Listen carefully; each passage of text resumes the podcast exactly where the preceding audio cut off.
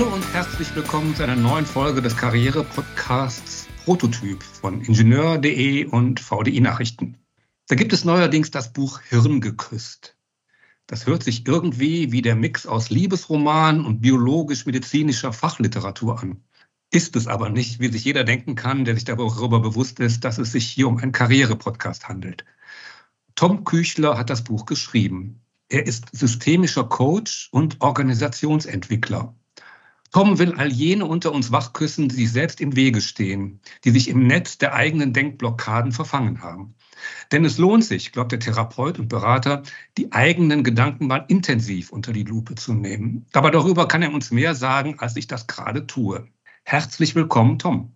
Ja, herzlich willkommen, Wolfgang, und vielen Dank für die wunderbare Anmoderation. Tolle Stimmt Worte. die denn? Stimmt das zu? Ja, das, ist, das klingt wunderbar. Kann ich gut mitleben, genau. Okay. Ähm, erst einmal, was ist eigentlich ein systemischer Coach? Coach ist mir klar soweit, aber was ist systemisch? Ja, systemisch ist sozusagen eine sehr, ich würde mal sagen, modernere Denkschule, in der ja, auch in der Beraterszene oder in der Branche. Es gibt ja, was vielleicht vielen Hörerinnen und Hörern bekannt ist, so die Verhaltenstherapie, die tiefenpsychologische Therapie. Und äh, jetzt gibt es eben noch die systemische Therapie. Das ist ein wissenschaftlicher äh, anerkannter Ansatz, der ist sozialrechtlich anerkannt. Und was uns vielleicht so ein Stück weit unterscheidet von anderen herkömmlichen Ansätzen ist, ich mache das ganz gern mit so einer Metapher, mal angenommen, so ein Fisch im Aquarium, im Fischglas der performt nicht mehr so richtig, dem geht's nicht so gut, dann würden vielleicht andere Denkschulen den Fisch rausnehmen und sagen, hey, was stimmt denn mit dir nicht?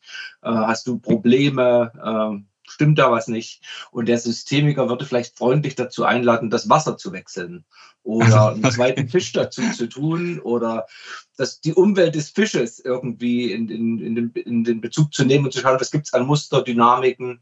Und das ist vielleicht so ein bisschen eine andere Idee, als sozusagen andere Ansätze das sind. Genau. Hm, das heißt, man, man, denkt im Ganzen. Also man sieht den Mann, den Menschen, den Mann auch, aber den Menschen in seiner Umwelt.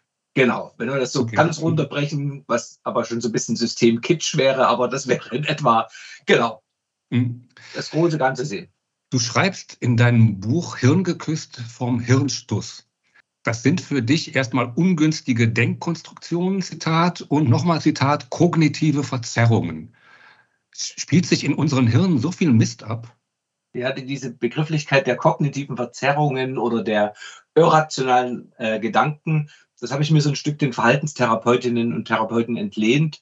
Das ist gar nicht so ein systemischer Begriff. Deswegen habe ich geguckt, wie nenne ich denn das, wenn so Gedankenblockaden oder Gedankenkonstrukte irgendwie nicht ganz so günstig laufen oder uns auch Stress machen und habe sie dann kurz weg als Hirnstuss bezeichnet. Die ursprüngliche Bezeichnung war Hirnschiss, aber das verkauft sich aber nicht so gut. Dann werden andere somatische Marker aktiv im Körper und deswegen ist es dann der Hirnstuss geworden. Und ja, wir haben da eine ganze Menge im Kopf, die sind äh, nicht in den Genen in uns angelegt, sondern die haben wir uns irgendwie rein erzogen lassen, erziehen lassen. Die wurden uns vielleicht auch liebevoll von unseren Eltern und ähm, anderen Menschen, die uns wohlgesonnen waren und sind ins Gehirn geküsst. Aber die stammen vielleicht auch zum Teil aus einer anderen Zeit und die passen heute nicht mehr so richtig in die Welt. Und dann machen die uns Stress. Äh, kann man das unter Zivilisationskrankheiten ab, äh, abheften, einordnen? Naja, vielleicht sozusagen, wenn, wenn ich mal so auf die fünf großen Stressverstärker eingehe, was ja auch so dysfunktionale Gedanken sind, die natürlich einerseits ganz hilfreich sind, aber sie machen eben auch Stress. Äh, zum Beispiel Perfektionismus, sei perfekt, sei beliebt, mach's allen recht, sei stark, sei keine Schwäche, sei auf der Hut, kontrolliere irgendwie alles und äh, so dieser große Wunsch nach Bequemlichkeit und Sicherheit und Stabilität, der dann heißt, ich kann nicht, ich will nicht in die Veränderung. Wenn man uns diese Summe anguckt, dann waren die vielleicht vor einigen Generationen, meine Großmutter, ruhe sie in Frieden, würde vielleicht sagen, Tom, das sind Lebens- äh, oder Überlebensstrategien, und die waren vielleicht damals auch ganz passend und da gab es auch keine große Alternative. Jetzt mit diesem Mindset in dieser sehr komplexen, vollgepackten und sehr dynamischen Welt versuchen da den Herr zu werden oder diesen, diese zu erfüllen, dann macht das ganz schön Stress. Und dann landen Leute ähm, ja bei mir in der Praxis und das ist nicht so schön. Ähm, du schreibst auch, ähm, dass wir deiner Meinung nach unter Sollzwängen leiden, Musprenie nennst du das, Selbstbewusstseinsarmut, Ja-Aber-Titis und anderen Selbstsabotageprogrammen. Ähm, haben das, also deine Oma, mein Opa oder wer auch immer unsere Vorgänger, ähm, da haben die wahrscheinlich weniger drunter gelitten, wenn ich das richtig verstehe, oder? Ist das, ist das ein modernes Phänomen, das uns mehr oder weniger alle belastet? Also ich, ich glaube, die Mussfrenie und die Sollzwänge, was ja nichts anderes heißt, wie dass wir sehr oft in solchen Meinungen denken, das soll so sein, das muss so sein, ich muss das machen. Ich glaube, das ist schon immer äh, äh, in, in, bei den Menschen sozusagen ähm, ja, ein, ein Denkmuster. Der Albert Ellis, der nennt das ja auch, die Menschen masturbieren zu viel. Masturbation kommt tatsächlich von dem Wort Masturbation, was nichts anderes heißt, wie sich mit der Hand verwirren. Und Masturbation mhm. heißt, man verwirrt sich mit dem Muss. Also wir rennen durch die Welt und müssen und müssen und müssen. Aber eigentlich müssen wir nur zwei Dinge, nämlich sterben. Und wenn wir das nicht wollen, irgendwie dann essen und trinken. Der Rest passiert irgendwie automatisch. Und was vielleicht so die Selbstbewusstseinsarmut oder die Ja-Aber-Titis heißt, das heißt, Menschen, die erarbern sehr viel. Also, wie sind sozusagen, da kommt ein Impuls und sagen die, ja, aber. Ne? Und auch diese Selbstbewusstseinsarmut, das sind schon Dinge, wo ich so denke, ja, die werden vielleicht jetzt auch ganz sichtbar in diesen aktuellen modernen Zeiten, ähm, wo, wo das eben sichtbarer wird als in den früheren Generationen. Welche Auswirkungen kann denn dieser, ich beziehe mich nochmal auf deinen Ausdruck, Hirnstuss denn haben? Blockiert er uns bei dem Versuch, Dinge anders oder besser zu machen? Schlägt er sich vielleicht auf die Gesundheit sogar nieder und auf berufliche wie private Beziehungen oder wie sieht das aus mit den Auswirkungen? Erstmal gibt es natürlich auch positive Auswirkungen. Also wenn ich zum Beispiel es allen recht machen will oder ich bin perfektionistisch, dann habe ich ja auch was davon. Ich bin in der Regel auch gut angesehen, mache einen guten Job, habe vielleicht gute Zensoren auch in der Schule. Also Menschen sind ja nicht verrückt, dass sie sowas denken, wenn sie nichts davon haben. Also es gibt immer auch gute Seiten. Und man kann das aber auf die Spitze treiben, wenn sich dann sozusagen Perfektionismus vielleicht auf mehrere Lebensbereiche auswirkt oder eben ich es immer allen recht machen will und ich vergesse dann vielleicht, dass es mich auch noch gibt und ich weniger an mich denke, sondern immer mehr an andere dann wird es manchmal so ein bisschen schwierig, dann macht es uns Stress. Und wenn wir Stress haben, dann passiert eben genau das, ähm, dass wir dann eben uns nicht, dass es uns nicht so gut geht und dass sich die Auswirkungen natürlich dann auch auf Beziehungen, aber auch so auf das Miteinander in der Familie, auch in der Gesellschaft. Es wird einfach, wir werden krank, würden andere Schulen dann irgendwie sagen. Also die Gesundheit leidet oder mhm. kann leiden. Mhm. Äh, wenn ich abends die Tagesschau gucke, dann muss ich mich regelrecht darauf einstellen, psychisch. Dann sage ich mir, jetzt kommt wieder viel auf dich zu. Das ist im Grunde das, was du eben auch gesagt hast, dass man sich Gedanken über andere macht.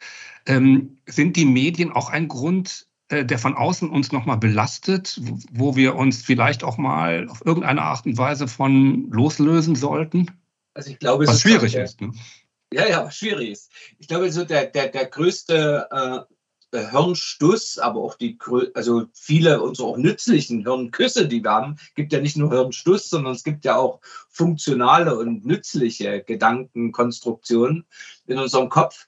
Aber viele von diesem Hirnstuss kommen tatsächlich ja auch aus der Herkunftsfamilie. Das heißt, in den ersten Jahren werden diese ein Stück weit geprägt und darüber hinaus gibt es natürlich auch gesellschaftliche Impulse, die wir uns dann sozusagen über, über Kommunikation mit anderen oder über die Medien aneignen. Und ich kann nur sagen, was ich ganz gerne mache. Ich versuche die Sachen auch ein bisschen zu fasten. Also ähm, jeden Tag die Tagesschau brauche ich vielleicht auch nicht unbedingt. Mhm. Um äh, ja, in, in, in, wenn ich Dinge höre, dann machen die ja was mit mir, das, dann löst, lösen sich Gefühle aus. Und ähm, manchmal auch für die Selbstversorgung ist es ganz hilfreich, sich auch nicht immer äh, mit Dingen zu beschäftigen, die, ähm, ja, die, die einen verrückt machen. Also auch eine gute Medienwahl ist immer eine gute äh, Selbstfürsorge. Okay.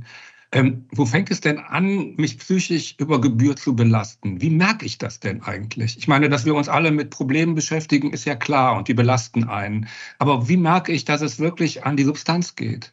Vielleicht zu, wenn diese Hirn, dieser Hirnstuss da ist, dann kriegen wir Stress. Und Stress ist ja erstmal auch gar nichts so Schlimmes. Ich nenne das, sag ganz gerne, das ist das Salz in der Suppe. Also wir sind so äh, angetrieben dadurch, wenn wir so ein bisschen in Stress sind. Und wenn zu wenig Salz in der Suppe ist, dann schmeckt die Suppe fad. Und wenn es zu viel ist, dann schmeckt die Suppe auch nicht mehr. So ähnlich ist es auch beim Stress. Das heißt, dass wir irgendwie am Tag auch mal Stress haben oder vielleicht auch kürzere oder längere Stressphasen haben, das ist okay. Aber wir müssen dann irgendwie uns ausruhen und äh, unser Base chillen, würden meine Kinder irgendwie sagen. Und ähm, wir, mhm. wir merken, dass wir Stress haben, immer so auf diesen vier Ebenen. Das heißt, wir merken es gedanklich, also kognitiv, wir machen uns dann irgendwie Gedanken, wir merken es emotional, wir haben irgendwelche Gefühle, entweder, äh, also das sind dann in der Regel, wenn wir Stress haben, auch eher negative Gefühle, wir merken es äh, vegetativ, das heißt, wir fangen vielleicht an zu schwitzen oder bekommen rote Flecken im Gesicht oder am Hals. Oder vielleicht ist auch das muskuläre System irgendwie aktiv, indem wir anfangen, mit den Fingern auf den Tisch rumzutrommeln, am Kuli zu drücken oder irgendwie anders zu machen. Und wichtig ist, wenn wir so tagsüber so Stress haben, dass wir dann in unsere Höhle gehen, wie das die Urzeitjäger gemacht haben und äh, uns ausruhen. Weil wenn wir jetzt nicht runterkommen, also wenn wir nicht in die Entspannung gehen, dann sind auf diesen vier Ebenen eben verschiedene andere Sachen, die dann eben nicht mehr so ein bisschen, ich mache mir Gedanken, sondern das potenziert sich dann und dann habe ich halt bloß noch negative Gedanken. Dann denke ich halt nur noch negativ. Das würden andere als Depression bezeichnen. Oder mhm. was viele von meinen Kundinnen und Kunden zu mir beschreiben, äh, in so depressiven äh, Erleben oder äh, Episoden oder wenn das, wenn andere sowas wie Burnout äh, als Konstruktion nutzen, dann erzählen mir die Menschen ganz oft, sie fühlen halt auch nichts mehr. Also dann habe ich nicht nur eine Wut oder eine Angst, sondern ich denke nur, dass ich jetzt wütend sein muss. Das nennen wir Depersonalisierung. Das heißt, wir merken gar nicht mehr, was wir fühlen. Oder wir haben halt Einschlaf- oder Durchschlafstörungen. Die Libido lässt nach, die Potenz lässt nach, die Bauchspeicheldrüse und was weiß ich, was es alles so gibt. Oder vielleicht sagt auch letztendlich das muskuläre System, ähm, mit einem Herzinfarkt, gibt uns ein Signal und sagt, du, Error, Error, Error. Und im Grunde genommen, wenn man so ein bisschen auf seinen Körper hört und diese Symptome, die da so sind, wenn wir dann diese vielleicht behandeln wie, wie einen Gast, der an unserer Tür klingelt, dann sollten wir die reinlassen und sollten mal sagen, hey, lieber Kopfschmerz oder hey, liebe äh, Störung, was willst denn du mir sagen? Und bestenfalls machen wir das, was die, unsere Symptome für eine Idee für unsere Selbstfürsorge haben, weil ansonsten kommen die wieder und klingeln lauter. Aber was machen denn die meisten Menschen in dieser schnelllebigen Zeit? Die nehmen eine Tablette, die drücken die irgendwie weg. Und es ist so, man würde die Tür zuknallen, obwohl da ein freundlicher Gast kommt und will uns eine Botschaft geben. Ja, also achtet auf euren Körper, wäre so die, die Idee und nehmt sozusagen solche Impulse ernst. Äh, du hast gerade vom Schlaganfall gesprochen. Soweit sollte man es ja eigentlich dann doch nicht kommen lassen. Herzinfarkt. Schlaganfall war ich nicht. Ach so, Herzinfarkt. Sorry. Ja, okay, okay. Ja, ja. Herzinfarkt. Ja. Ähm, das ist eine muskuläre Reaktion. Ne? Ja, okay. Mainova. Gestalten Sie die Energieinfrastruktur von morgen. Ingenieur, Techniker, männlich, weiblich, divers, gesucht. Mit zukunftsweisenden Großprojekten und intelligenten Energielösungen bewegen wir Städte und Menschen. Mainova bietet Ingenieuren, Technikern (männlich, weiblich, divers) vielfältige Möglichkeiten, attraktive Leistungen und verlässliche Rahmenbedingungen mit Raum für persönliche Entwicklung. Jetzt bewerben! Du hast gerade von Techniken gesprochen, schon angedeutet. Entspannung hast du gesagt. Man soll den Kopf nachts erstmal reinkommen lassen, um mit ihm zu reden, mehr oder weniger. Ähm, was gibt es noch für Techniken, dass man halt den Herzinfarkt vermeidet? Und vorzeitig dagegen angeht? Also langfristig, wer wirklich langfristig was so für sein Stresserleben irgendwie verändern möchte.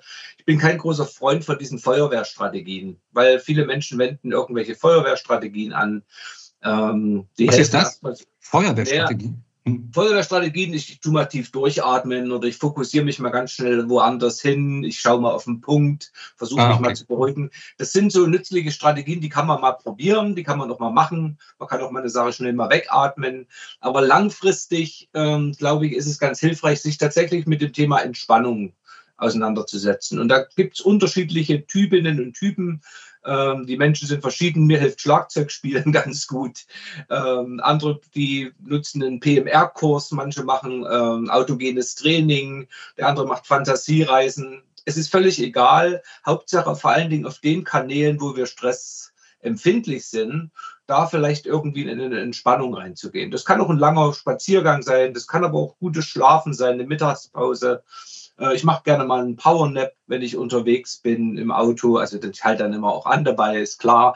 Ähm, und ruhe mich mal ganz kurz aus. Also irgendwie Entspannungstechniken wäre so das eine große. Und das zweite, und darum geht es ja in diesem Buch, ist mit seinem Gedankenkonstruktion, weil unsere Gedanken beeinflussen maßgeblich, ob ich Stress habe oder nicht. Also das, das, sind unsere Gedanken, unser Mindset, äh, sozusagen die Könige und Könige, Königinnen und Könige, die eben beeinflussen, ob ich Situationen als sehr stressig bewerte und dadurch auch empfinde oder eben auch nicht. Und deswegen ist diese Einstellungsveränderung, die ich dann in diesem Buch mit sehr vielen Tools beschreibe, sozusagen ein ganz großer Kern. Und ich kann noch ein bisschen ausholen, wenn du willst, kann ich noch ein bisschen was erzählen, konkret werden, aber vielleicht hast du noch eine andere Frage. Ja, ich habe reichlich Fragen, Hammer. Da mach ja, keine Sorgen. Das äh, krieg ich nicht. wann, wann wissen wir denn, wann wir zum Beispiel einen Profi oder eine Profin, eine, einen Profi brauchen? Also einen Therapeuten, eine Therapeutin. Wann, wann, wann äh, merke ich, dass ich selbst da nicht mehr mit klarkomme? Also ich bin großer Fan von Selbsthilfe. Also die meisten Menschen, die Probleme haben, lösen ihre Probleme in der Regel selbst, äh, indem sie vielleicht mit Menschen sprechen, sich austauschen und das finde ich schon mal wunderbar. Die anderen, die nehmen vielleicht sowas wie dieses Büchlein zur Hand und äh, nutzen ein Selbsthilfebuch oder nutzen das Internet. Da gibt es ja auch sehr viele Selbstreflexionsangebote und man macht sich so ein Stückchen vertraut, man probiert ein paar Sachen aus. Die haben natürlich ihre Grenze, so ein Selbsthilfebuch. Natürlich kann jemand mein Buch nehmen und kann diese Fragen beantworten, aber wenn wir, wenn wir kein Gegenüber haben, dann fangen wir oft an, wenn es unbequem wird, eben nicht in die Fragen so richtig reinzudenken. Oder wir fangen an, uns selber zu verarschen, indem wir die Fragen eben nicht beantworten oder irgendwie so ein bisschen vorbeisteuern. Und da kann es schon dann helfen, wenn wir merken, ah, ähm, ich gehe nicht so richtig rein, obwohl ich vielleicht gute Gründe gebe, mich mit bestimmten Fragen mal zu beschäftigen, sich dann jemanden zu suchen, der einen vielleicht mal so ein paar Stunden begleitet. Mhm. Hirnstoß spielt sich ja, wie der Name bereits sagt, im Gehirn ab. Äh, aber nicht nur in meinem, auch in den Hirnen anderer. Kann ich auf den Hirnstoß meines Vorgesetzten meiner Kollegin oder Kollegen eigentlich Einfluss nehmen? kann ich das irgendwie, ähm, wenn die mir, ja, wenn die mir stinken auf irgendeine Art und Weise, die, äh, die umsteuern, den Hirnstoß aus deren Gehirnen verbannen? Gibt es da irgendwelche Techniken oder Möglichkeiten? Ja, sagen wir mal so, der, der größte Hirnstuss, den, den wir haben, der ist ja nicht, wie gesagt, in unseren Genen äh, gewesen, sondern der wurde ja vor allen Dingen durch Kommunikation und Beobachtung durch meine Eltern äh, in mein Hirn reingetragen. Also wenn ich jetzt deine Antwort geschlossen beantworten müsste, wäre ja, weil meine Eltern haben das ja auch geschafft, dass ich bestimmte Denkmuster habe. Das heißt, äh, Eltern erzählen was, die sagen vielleicht sowas erst die Arbeit ans Vergnügen oder die sagen irgendwie äh, andere Regeln, die es so gibt. Oder ich beobachte vielleicht auch nur äh, meine Eltern, wie die zum Beispiel Streite schlichten. Vielleicht haben die sich dann immer ganz schnell lieb und gehen gar nicht so richtig in den Streit. Und dann denke ich vielleicht, aha, wenn es irgendwie ähm, reitvoll ist, dann muss man schnell wieder sich ganz schnell lieb haben und nicht weiter streiten. Und das sind ja so Beobachtungen und, und Gedanken, die ich höre durch Beobachtung. So entsteht mein Hirnstoß. Und natürlich kann ich auch, indem ich meine Sprache verändere oder indem ich mich anders verhalte, meinen Gegenüber anregen, dass er eben auch sein Umdenken verändert. Also klar, hm. genau. Es, äh, jetzt ist es ja so, dass es ja nicht nur im, im Interesse des Betroffenen liegt, der Betroffenen liegt, äh, den, den Hirnstoß zu vermeiden. Ähm, das liegt ja auch im Interesse des Unternehmens. Äh, ich gehe davon aus, dass um diesen Hirnstoß auf kleiner Flamme zu kochen, dass man da eine bestimmte Unternehmenskultur braucht. Wie könnte die aussehen? Naja, ich glaube, da müssen wir jetzt mal ein bisschen differenziert reingehen. Also äh, wenn ich jetzt von dem Hirnstoß zum Beispiel spreche, Perfektionismus, ist ja auch eine ähm, die kann, hat ihre guten Seiten, aber auch ihre schlechten Seiten. Die macht auf alle Fälle Stress. Und nun könnte es ja sein, dass es für mich als Vorgesetzter ganz hilfreich ist, wenn meine Mitarbeiterin zum Beispiel eine Perfektionistin ist und dann macht die vielleicht genau den Job so, wie ich es auch gerne hätte. Was natürlich hilfreich ist, wenn ich diese Mitarbeiterin oder diesen Mitarbeiter lange bei mir beschäftigen möchte als Führungskraft, dann gucke ich vielleicht auch so ein bisschen, dass ich sie auch mal in die Entspannung bringe, dass ich vielleicht auch gucke, ist der Workload okay? Ähm, passen die, die Maßnahmen, weil wenn ich sie permanent sozusagen in diesem perfektionierenden Muster lasse, dann kann es auch sein, dass die nach ein paar Jahren noch mal an ihre Grenzen kommt und noch ausbrennt. Deswegen macht schon Sinn, als Führungskraft so ein bisschen eine Hirnstuss oder eine Mindset-Sensibilität zu haben. Wie ticken denn so meine Mitarbeiter? Dass ich mich aber vielleicht auch gut kenne und dass man gemeinschaftlich, und jetzt muss man natürlich gucken, was man auch für eine Organisation ist. Also mal angenommen, es ist ein Kernkraftwerk, dann wäre es schon ganz gut, wenn da Menschen sind, die wenig fehlerfreundlich sind. Ja, Habe ich jetzt mhm. angenommen, aber auch mit einer Entwicklungsabteilung von einem von dem Unternehmen zu tun, dann ist vielleicht Fehlerfreundlichkeit ähm, ganz hilfreich. Das heißt, man muss da schon differenzieren, in welchen Bereichen, in welcher Organisation, welche Funktion erfüllen dort die Menschen und welches passende Mindset passt dann auch dafür. Und wenn ich sozusagen Mindsets habe, die sehr auch stressförderlich sind, dann ist es vielleicht ganz gut, dass ich da im Rahmen meiner Fürsorgepflicht als Arbeitgeberin und Arbeitgeber dann auch schaue, dass ich die Menschen nicht überanspanne in ihrer Arbeit, sondern dass da auch gute, gesunde Rahmenbedingungen da sind. Das kann natürlich so in, in einzelnen Details liegen. Ne? Wenn ich zum Beispiel an Feedbackgespräche denke, die kann man ja so und so gestalten. Ne? Die kann man ja zum Beispiel so gestalten, dass man dem Arbeit, dem Kollegen oder der Kollegin Druck nimmt. Man kann allerdings auch Druck ausüben über dieses Instrument, oder? Ja, genau. Menschen fragen oft oder zunehmend, vor allem die Jüngeren, nach dem Sinn des Lebens. Ähm, was früher selbstverständlich war, äh, acht Stunden arbeiten und dann noch mal ein paar Überstunden dranhängen und sich damit womöglich noch rühmen, das wird heute hinterfragt. Das ist ja sowas wie eine kleine Revolution. Wie bewertest du diese Entwicklung oder siehst du die gar nicht?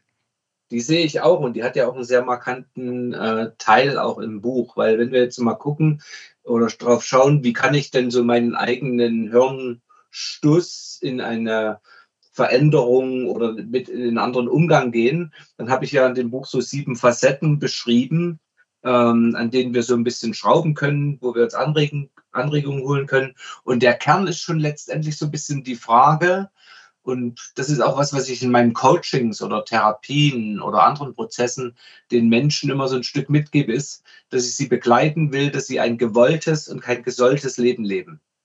Mhm. Also, dass sie sich bewusst mal überlegen, was will ich denn eigentlich? Bin, ist die Nabelschnur schon durchgeschnitten? Äh, Habe ich schon meine Pubertät echt hinter mir? Habe ich schon entschieden, wer ich denn bin? Um dann ähm, ich zu sein. Und wenn man Gerald Hüder, ich bin großer Fan auch so von ihm, wenn man ja. so seine Themen liest, Würde oder äh, auch was er zum Thema Hirnforschung so beschreibt, da tauchen ja immer so diese zentrale Frage auf, nämlich, dass er sagt, Wichtig ist, sich die Frage zu beantworten, was für ein Mensch will ich sein und wofür will ich dieses Leben nutzen? Und dann ist man auch in seiner Würde, ist weniger verführbar und ist so ein Stück weit klarer bei sich selbst. Und deswegen ist so diese Suche oder diese Idee, guck doch mal, was dich so antreibt oder wo es dich denn hintreibt, schon etwas, was ich in den Coachings versuche. Das heißt, ich schicke die Menschen auch gern mal auf einen Spaziergang auf den Friedhof um für sich auch so äh, die Idee zu bekommen, ja, diese Nummer ist endlich. Hoffentlich habe ich noch ein langes, gesundes Leben und irgendwann ist aber auch mal vorbei. Und was will ich denn dann, was man auf der Beerdigung dann über mich erzählt? Was möchte ich denn gern gemacht haben? Was ist meine Antwort auf das Wofür? Und ich glaube, je klarer uns das Wofür wird, umso weniger kommen wir auf putzige Hirnschlussideen, die uns tatsächlich Stress machen, weil wir dann vielleicht ein Mindset schon heraus entwickeln, weil der Sinn klar ist, der weniger Stress macht. Mhm. So die Hypothese. Und aus Sicht des Arbeitgebers kann das heißen, ich habe entspanntere Mitarbeiter und womöglich auch kreativere. Na, als Sicht des Arbeitgebers sollte sich jetzt jede Organisation diese Frage genauso stellen. Also was für eine Organisation wollen wir sein und wofür wollen wir das nutzen? Und je klarer das auch ist, umso eher finde ich auch Mitarbeiterinnen und Mitarbeiter. Ich komme heute gerade aus einem Coaching von einem großen ähm, Unternehmen, die natürlich auch so Schwierigkeiten haben, so neue Menschen zu finden. Äh, mhm. oder, oder die richtigen Menschen zu finden. Und viele von den Menschen, die jetzt so in die Arbeitswelt kommen, die schauen natürlich, äh, viele sagen, die haben andere Werte, aber ich finde, die haben gar keine anderen Werte, die haben nur eine andere Werte. Hierarchie. Also es stehen andere Werte weiter oben. Und jetzt gucken die natürlich, passen die Werte, passen diese Sinn- und Zweckbestimmung, die ich selber für mich habe, zu denen des Unternehmens? Will ich da arbeiten oder lasse ich es? Und deswegen ist schon diese Frage auch Sinn, Werte natürlich eine sehr hilfreiche äh, Idee, um sich auch seinen eigenen Glaubenssätzen zu widmen und auch um die in die Entspannung zu gehen. Mhm. Jetzt zum Schluss vielleicht noch mal zu deiner Person. Das hast du eben schon angedeutet, dass du gerne Schlagzeug spielst. Also du bist auch so eine Art Hobbymusiker oder ist das so eher semi-professionell? Ja, also wir, wir hatten die professionellen Zeiten haben wir hinter uns. Wir hatten drei Alben gemacht, waren so zwischen oh. 93, 2000 so ein bisschen unterwegs äh, in der Gothic-Szene. Da habe ich eine Band gehabt. Äh, wir heißen Endless, deswegen kann ich nicht sagen, wir haben die aufgelöst. Das wäre irgendwie ein Widerspruch. Mal sehen, wann das nächste Konzert ist. So aller zehn Jahre schaffen es die alten Herren, mal wieder irgendwie die Klampfen in die Hand zu nehmen. Und das ist ja wie Fahrradfahren. Und dann machen wir mal wieder eine Sause. Genau. Ich frage dich das deshalb, weil du äh, ja eine ganz schillernde Person bist, weil, wenn ich äh, das richtig lese. Du bist Vereinsvorsitzender oder warst es eines soziokulturellen Zentrums. Vorstandsmitglied am Systemischen Institut Sachsen, du bist Sozialpädagoge, Streetworker warst du, da bist du Buchautor, Songwriter, schreibst du und nicht zuletzt leidenschaftlicher Vater. Welchen Einfluss hat diese Vielfalt an Erfahrungen und Eindrücken auf dein Weltbild im Allgemeinen und vielleicht auf dein Berufsbild im Speziellen? Das ist eine interessante Frage. Na, irgendwie offenes Mindset. Ne? Also diese, diese vielen diese vielen Dinge, die ich da so mache oder diese vielen Themen, für die ich mich auch interessiere, die erlauben mir schon irgendwie Dinge offen zu sehen und ich mag zum Beispiel auch Widersprüche. Also viele Menschen wollen ja gerne Widersprüche in sich auflösen. Systemikerinnen, Systemikern sagt man nach, wir sind ja so die Meisterin der Ambiguitätstoleranz. Das heißt, wir können gut mit zwei unterschiedlichen Meinungen in unseren Köpfen äh, und in unseren Herzen auch existieren. Also ich glaube, diese Vieldeutigkeit, diese Mehrdeutigkeit, äh, diese Vielblickigkeit auf die Welt, die hat mir, glaube ich, dazu ganz gut geholfen. Oder zumindest nicht geschadet. Ja, vielen ist bewusst, und da mache ich bei mir absolut keine Ausnahme, dass wir Hirnstuss mit uns herumtragen und manchmal auch nicht zu wenig. Ich hoffe, das Gespräch hat ein wenig dabei geholfen, sich dieser Tatsache bewusster zu sein, als das vielleicht vorher der Fall war und vielleicht auch dagegen anzugehen. Dafür, lieber Tom, herzlichen Dank, dass du uns da so ein bisschen aufgeklärt hast. Und den Hörerinnen und Hörern danke ich fürs Dabeisein und sage bis zum nächsten Mal. Vielen Dank, Tom. Vielen Dank für die Zusammenarbeit und allen Hörerinnen und Hörern und auch dir gute Reise. Lasst es euch gut gehen. Danke dir. Ciao. Ciao.